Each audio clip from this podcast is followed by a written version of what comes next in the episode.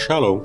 Você está em mais um episódio do podcast Exegese e Exposição. Exegese on demand para você. Eu sou Davidson Pignon, sou mestre em Ciências da Religião, professor de exegese bíblica no seminário, pastor congregacional e também publisher editorial. Para mim é um grande prazer ter você aqui participando todas as semanas dos episódios novos que eu venho colocando neste programa. Aproveite então para me seguir nas redes sociais, canal do YouTube, Facebook, o Telegram também. Então aproveite, há muito material interessante esperando por você nesses canais. Eu quero chamar sua atenção para dois cursos especiais Além dos gratuitos, eu tenho o curso Introdução à Exegese Bíblica, eu tenho a certeza de que vai te interessar bastante para ampliar o seu conhecimento bíblico. E além deste, eu lancei no mês passado o curso A Trindade Revelada nas Escrituras Hebraicas. Dá uma olhadinha lá, eu tenho certeza de que você vai é, curtir bastante todo o conteúdo desses dois cursos especiais. É só você clicar nos links que estão na descrição deste episódio. Ah, e caso queira enviar sua dúvida para que eu possa aproveitá-la e respondê-la nos próximos episódios, basta você enviar um áudio com uma qualidade boa, né? E então estaremos aproveitando e respondendo a sua dúvida aqui em um programa posterior.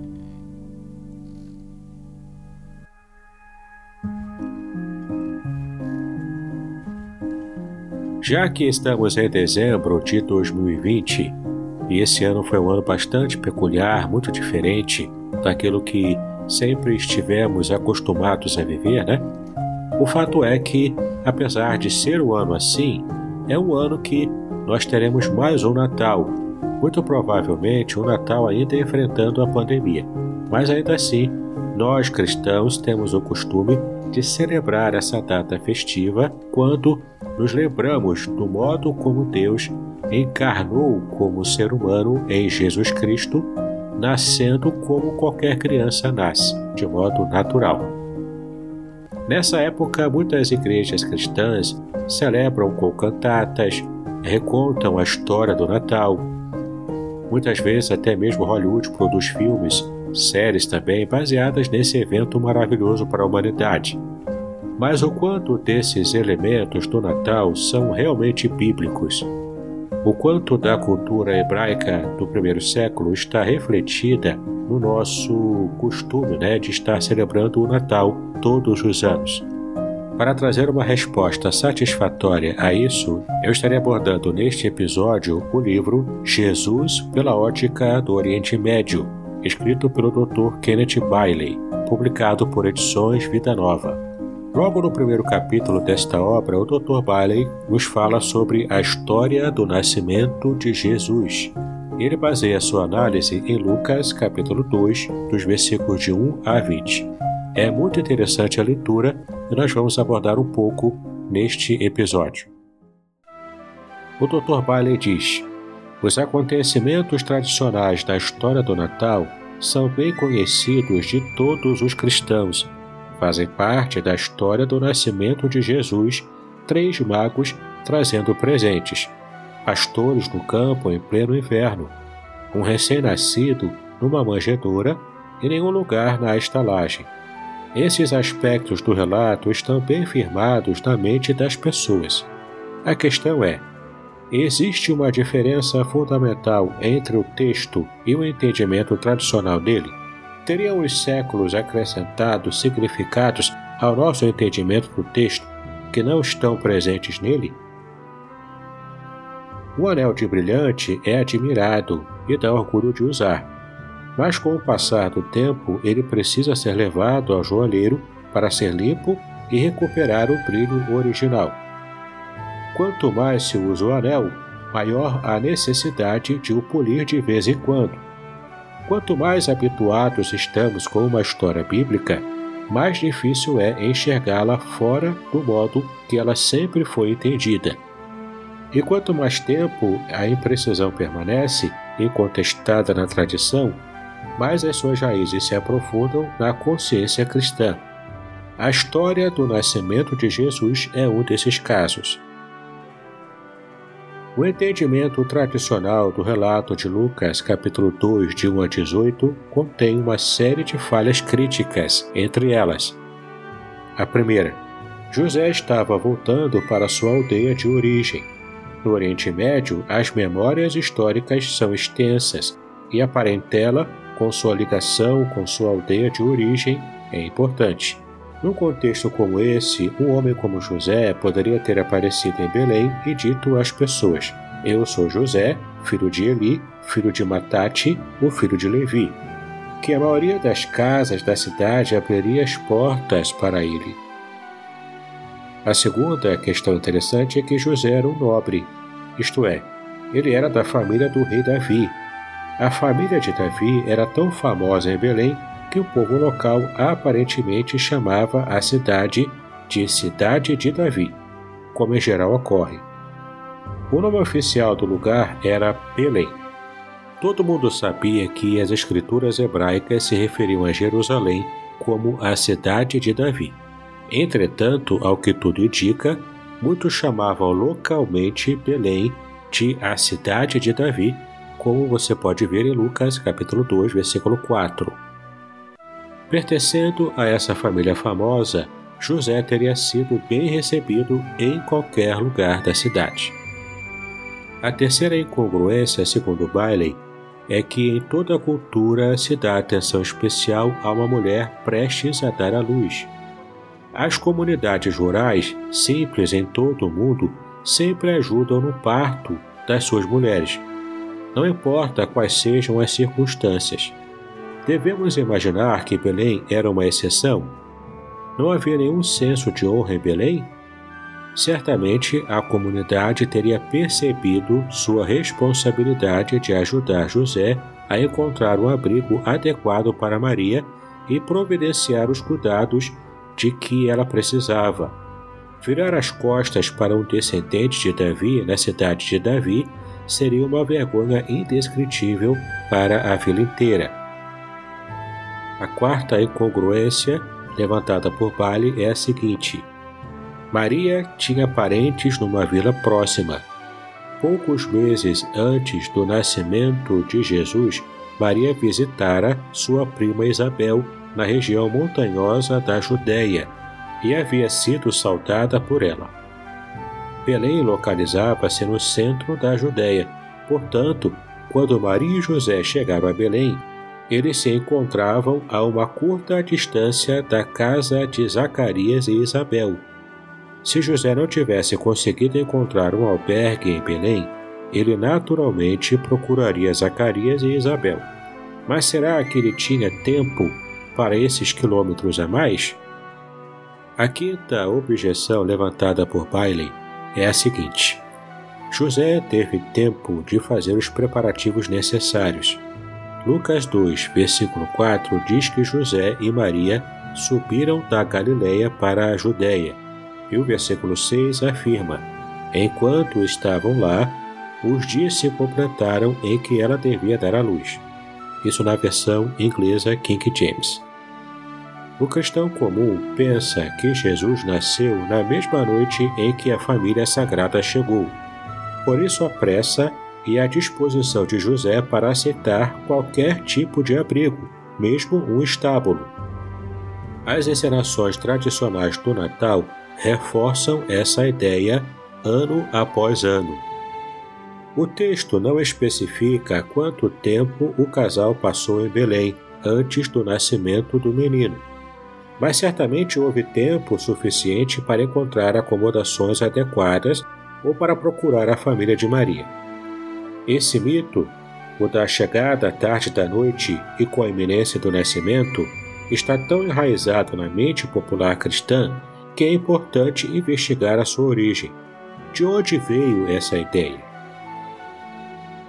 A fonte dessa interpretação errada se originou cerca de 200 anos depois do nascimento de Jesus, quando um cristão anônimo escreveu um relato ampliado do nascimento de Jesus que sobreviveu ao tempo e se chama Proto-Evangelho de Tiago.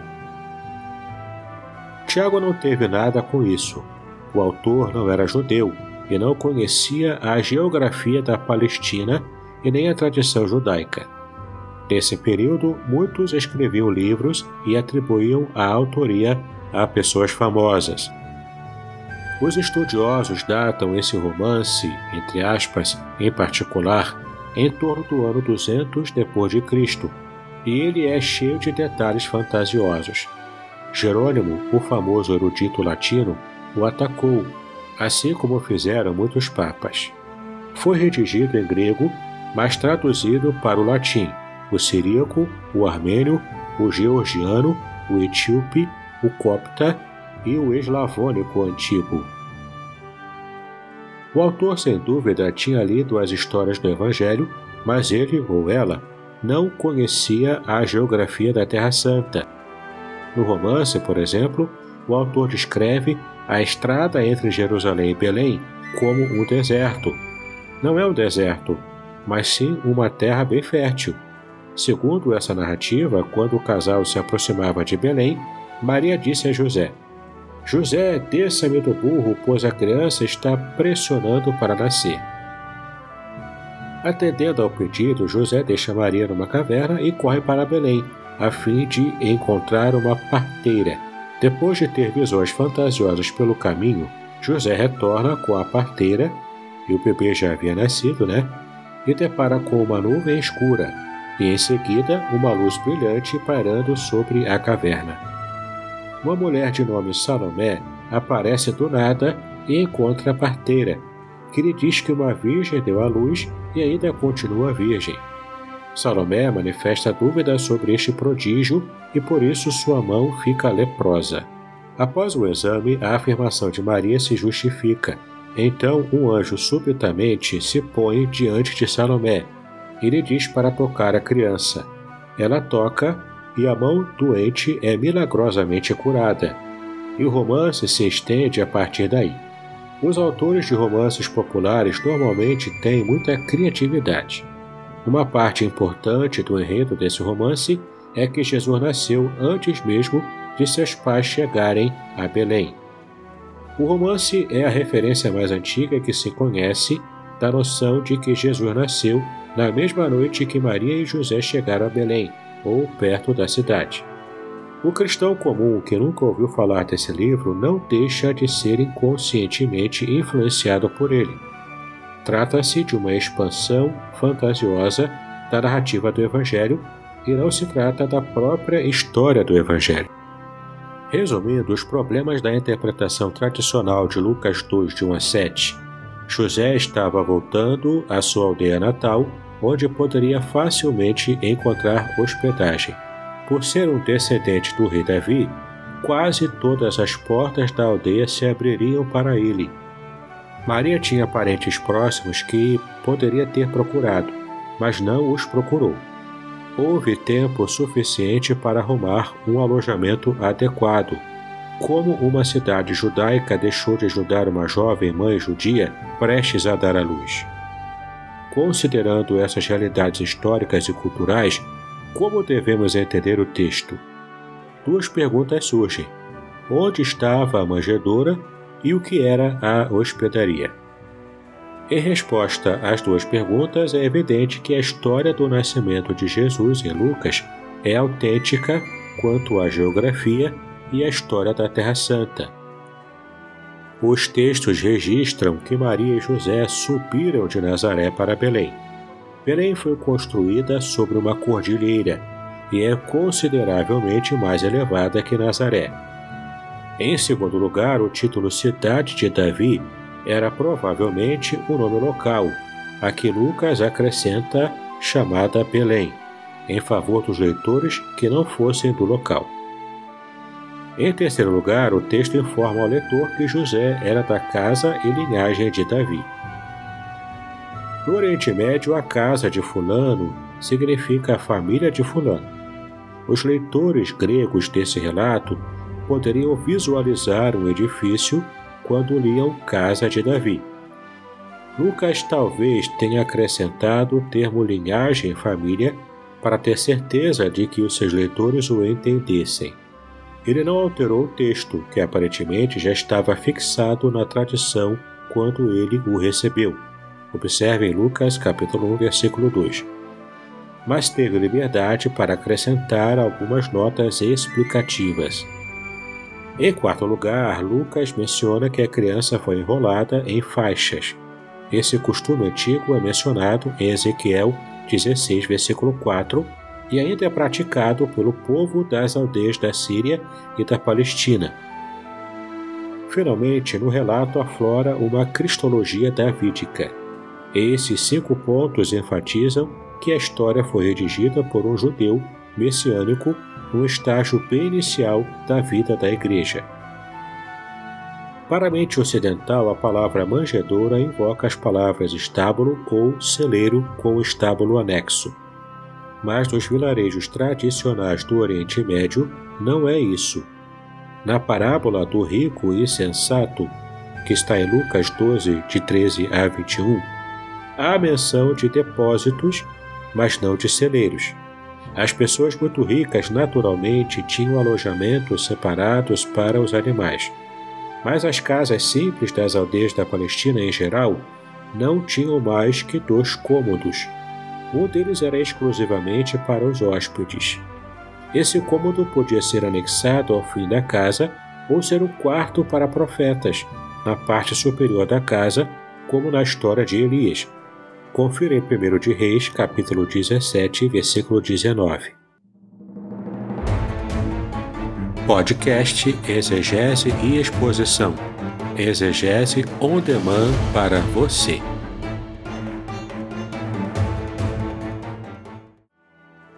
O cômodo principal era o cômodo da família, onde toda a família cozinhava, comia, dormia e vivia. A extremidade do cômodo próximo da porta ou tinha o piso rebaixado cerca de um metro em relação ao restante desse aposento, ou era cercada com madeira pesada. Toda noite, os animais da família, como a vaca, o burro e algumas ovelhas, eram conduzidas para essa área. E todas as manhãs, os mesmos animais eram levados para fora e amarrados no pátio da casa, Assim, o estábulo dos animais seria limpo durante o dia. Essas casas simples existiram desde o tempo de Davi até a metade do século XX. Eu as vi na Alta Galileia e em Belém. A cobertura da casa é plana e pode ter um quarto de hóspede construído sobre ela, ou então pode-se construir um quarto de hóspede anexo à extremidade da casa, a porta no andar inferior serve de entrada para pessoas e animais. O camponês quer os animais na casa todas as noites porque eles fornecem calor no inverno e ficam protegidos de roubo também. Fascinante, né? E Bailey continua dizendo: os círculos representam manjedouras cavadas na extremidade inferior do cômodo principal. O cômodo da família tem uma ligeira inclinação na direção do estábulo, o que facilita a varrição e a lavagem do local. A água e a sujeira escorrem naturalmente para baixo, para o espaço dos animais e podem ser varridas para fora da porta. Se a vaca da família tivesse fome durante a noite, podia se levantar e comer nas manjedouras do piso do cômodo. As manjedouras para ovelhas podiam ser de madeira e colocadas no chão do piso inferior. Esse estilo de casa tradicional se enquadra naturalmente na história do nascimento de Jesus e também está implícito em histórias do Antigo Testamento. Em 1 Samuel 28, Saul, hospedado na casa da médium de Endor, recusava-se a comer. A médium então pegou um novilho cevado que tinha na casa, como está no versículo 24. Matou-o e preparou uma refeição para o rei e seus servos. Ela não foi buscar o bezerro no campo e nem no estábulo, mas o pegou de dentro da casa. A história de Jefté em Juízes 11, 29 a 40 pressupõe o mesmo tipo de casa de um só cômodo, quando partiu para a guerra, Jefité fez o voto de que se Deus lhe concedesse a vitória, quando voltasse, ele sacrificaria a primeira coisa que saísse de sua casa.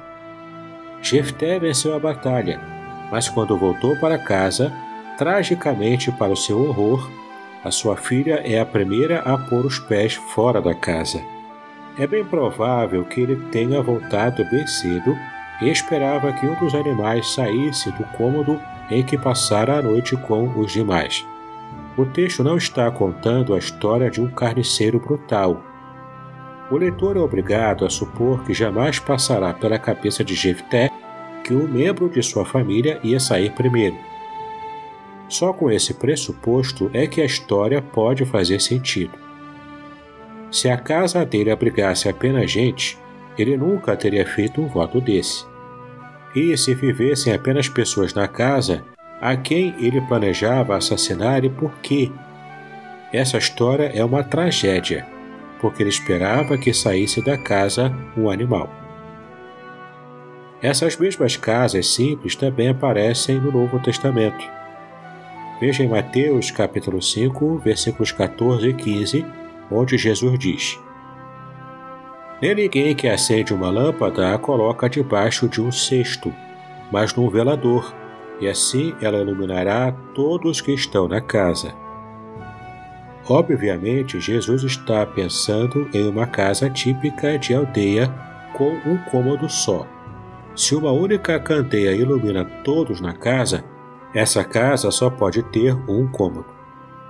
Outro exemplo da mesma suposição aparece em Lucas 13, de 10 a 17, quando Jesus curou no sábado uma mulher que era encurvada e não conseguia endireitar-se de modo algum. Jesus a chamou e disse: Mulher, estás livre, literalmente desamarrada, da tua enfermidade. O chefe da sinagoga ficou zangado porque Jesus havia trabalhado no sábado. Jesus respondeu: Hipócritas! No sábado, cada um de vocês não desamarra da banjedoura o seu boi ou jumento para levá-lo a beber água? Veja no versículo 15. O que ele quis dizer é: hoje, no sábado, vocês desamarraram um animal. Eu desamarrei uma mulher.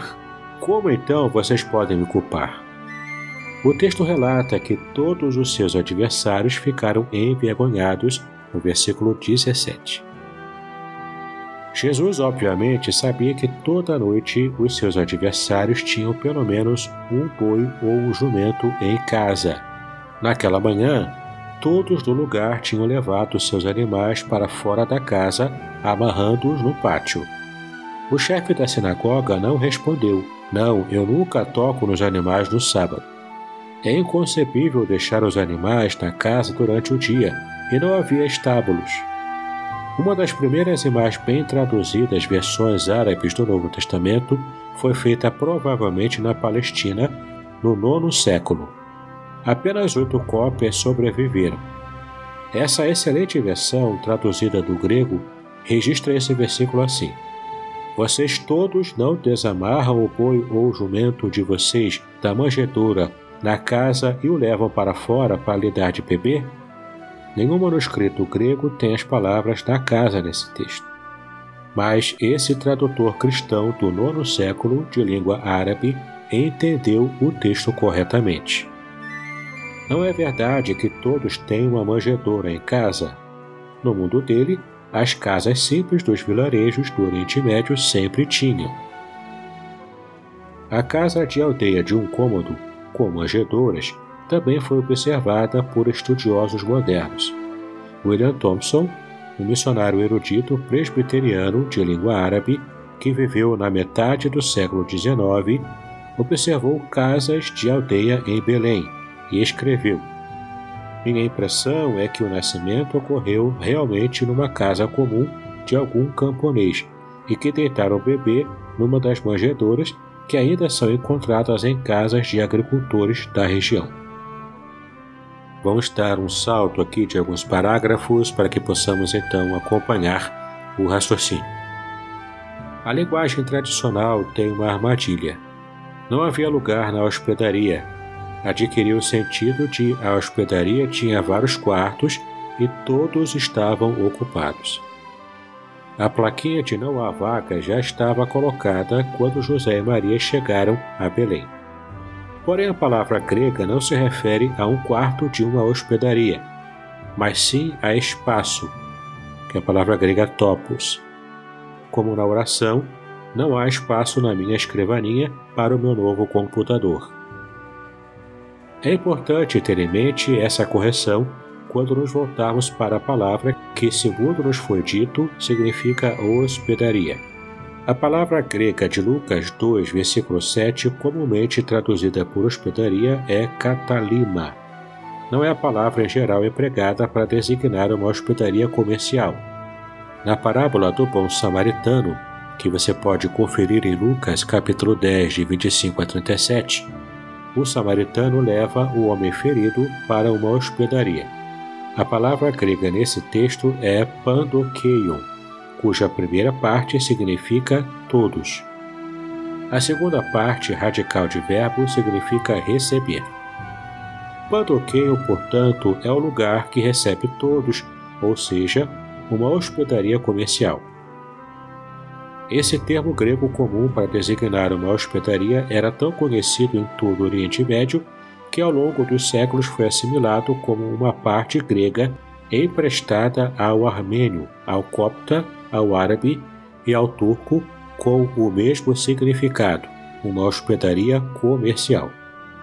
Se Lucas esperava que seus leitores entendessem que José fora rejeitado por uma hospedaria entre aspas, ele teria usado a palavra pandokeion, que significava claramente hospedaria comercial. Em Lucas 2, versículo 7, porém, o que estava lotado era uma catalima. Então, o que significa essa palavra? Em seu sentido literal, catalima significa simplesmente um lugar para ficar e pode se referir a muitos tipos de abrigo. As três opções para essa narrativa são hospedaria, a tradução mais conhecida, casa, que é a tradição bíblica árabe de mais de mil anos que traz essa palavra, e quarto de hóspedes, escolha é, feita por Lucas. De fato, Lucas usou esse termo-chave em outra ocorrência no seu evangelho, quando a palavra se define no próprio texto. Em Lucas 22, Jesus diz a seus discípulos: Quando vocês entrarem na cidade, um homem carregando um pote de água vai encontrar vocês. Sigam-no até a casa em que ele entrar e digam ao dono da casa: O mestre te pergunta: Onde fica o quarto de hóspedes, que era Catalima em grego, onde vou comer a Páscoa com os meus discípulos? E ele lhes mostrará uma grande sala superior, que era o cenáculo, mobiliada. Façam ali os preparativos. Como está em Lucas capítulo 22, nos versículos de 10 a 12. Aqui a palavra-chave Catalima é definida como uma sala superior, que é sem dúvida um quarto de hóspedes de uma casa particular. Esse significado preciso faz todo sentido quando aplicado à história do nascimento. Em Lucas 2, versículo 7, o evangelista diz a seus leitores que Jesus foi colocado em uma manjedoura, no cômodo da família, pois naquela casa o quarto de hóspedes já estava ocupado. Se no final do Evangelho de Lucas a palavra catalima significa um quarto de hóspedes anexo a uma casa particular, como está em Lucas 22, versículo 11, por que não teria o mesmo significado no início do seu Evangelho? Dando ainda mais um pequeno salto em nossa leitura, Paley continua dizendo o seguinte: No Ocidente, a Igreja não notou os problemas que já enumerei. Portanto, quando não se vê problema no entendimento tradicional da história, parece que o melhor a fazer é não corrigi-lo. Contudo, uma vez que os problemas da visão tradicional do texto são aclarados, eles clamam por soluções. Por sua vez, no Oriente, a presença cristã predominante é a venerada Igreja Ortodoxa em suas várias ramificações. Dando ainda mais um salto em nossa leitura para que o nosso podcast não fique tão grande assim, mas você possa perceber o tipo de argumentação que o Dr. Bailey faz nesse primeiro capítulo de sua excelente obra.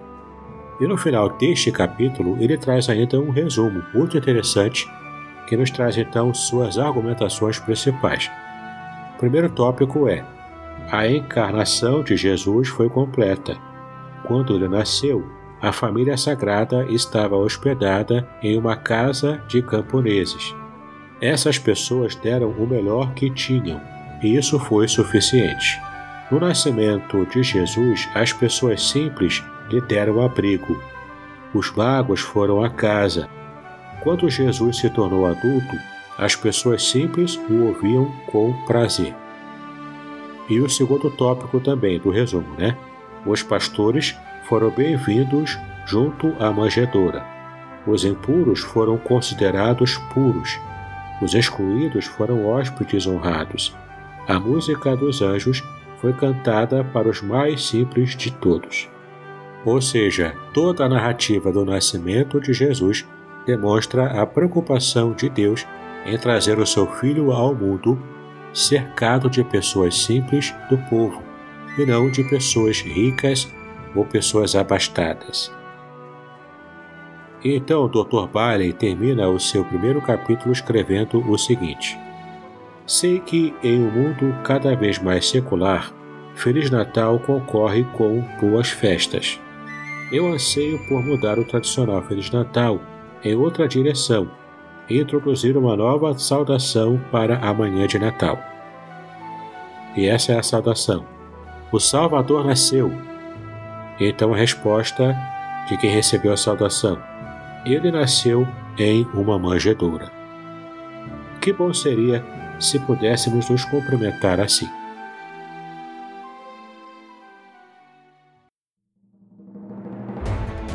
Este é um livro muito interessante que eu realmente recomendo que você esteja adquirindo e que você possa lê-lo. Essa leitura trará grande conhecimento sobre como o Novo Testamento precisa ser entendido com o resgate da tradição cultural e histórica do Novo Testamento na perspectiva judaica. Então, para adquirir esse livro, basta clicar no link que está na descrição deste episódio. Você estará ajudando o meu ministério sem que de fato pague nenhum centavo a mais por essa ajuda. Além disso, eu quero reforçar para você que gosta desse tipo de conteúdo para assinar o meu canal do YouTube e também me seguir nas redes sociais. Os links todos estão na descrição deste episódio. E aproveite ainda para conhecer os cursos que eu tenho apresentado como conteúdo a mais para o seu conhecimento. Introdução à exegese bíblica e o mais recente, a Trindade revelada nas Escrituras hebraicas. Muito bem, espero que você tenha apreciado de verdade todo o conteúdo que apresentamos aqui. Mas não deixe de celebrar o Natal, Basta apenas que você tenha a consciência de que nem tudo aconteceu como sempre nos relembramos nas nossas cantatas de Natal. Então, eu quero terminar este episódio desejando a você e a toda a sua família um Feliz Natal e um próspero Ano Novo. Que 2021 possa ser um ano muito abençoado por Deus e que possamos de verdade ver uma, um novo horizonte na nossa história e na nossa vida frente a todos os desafios que temos enfrentado em 2020. Deus abençoe a sua vida e os seus estudos. Paz e bênçãos.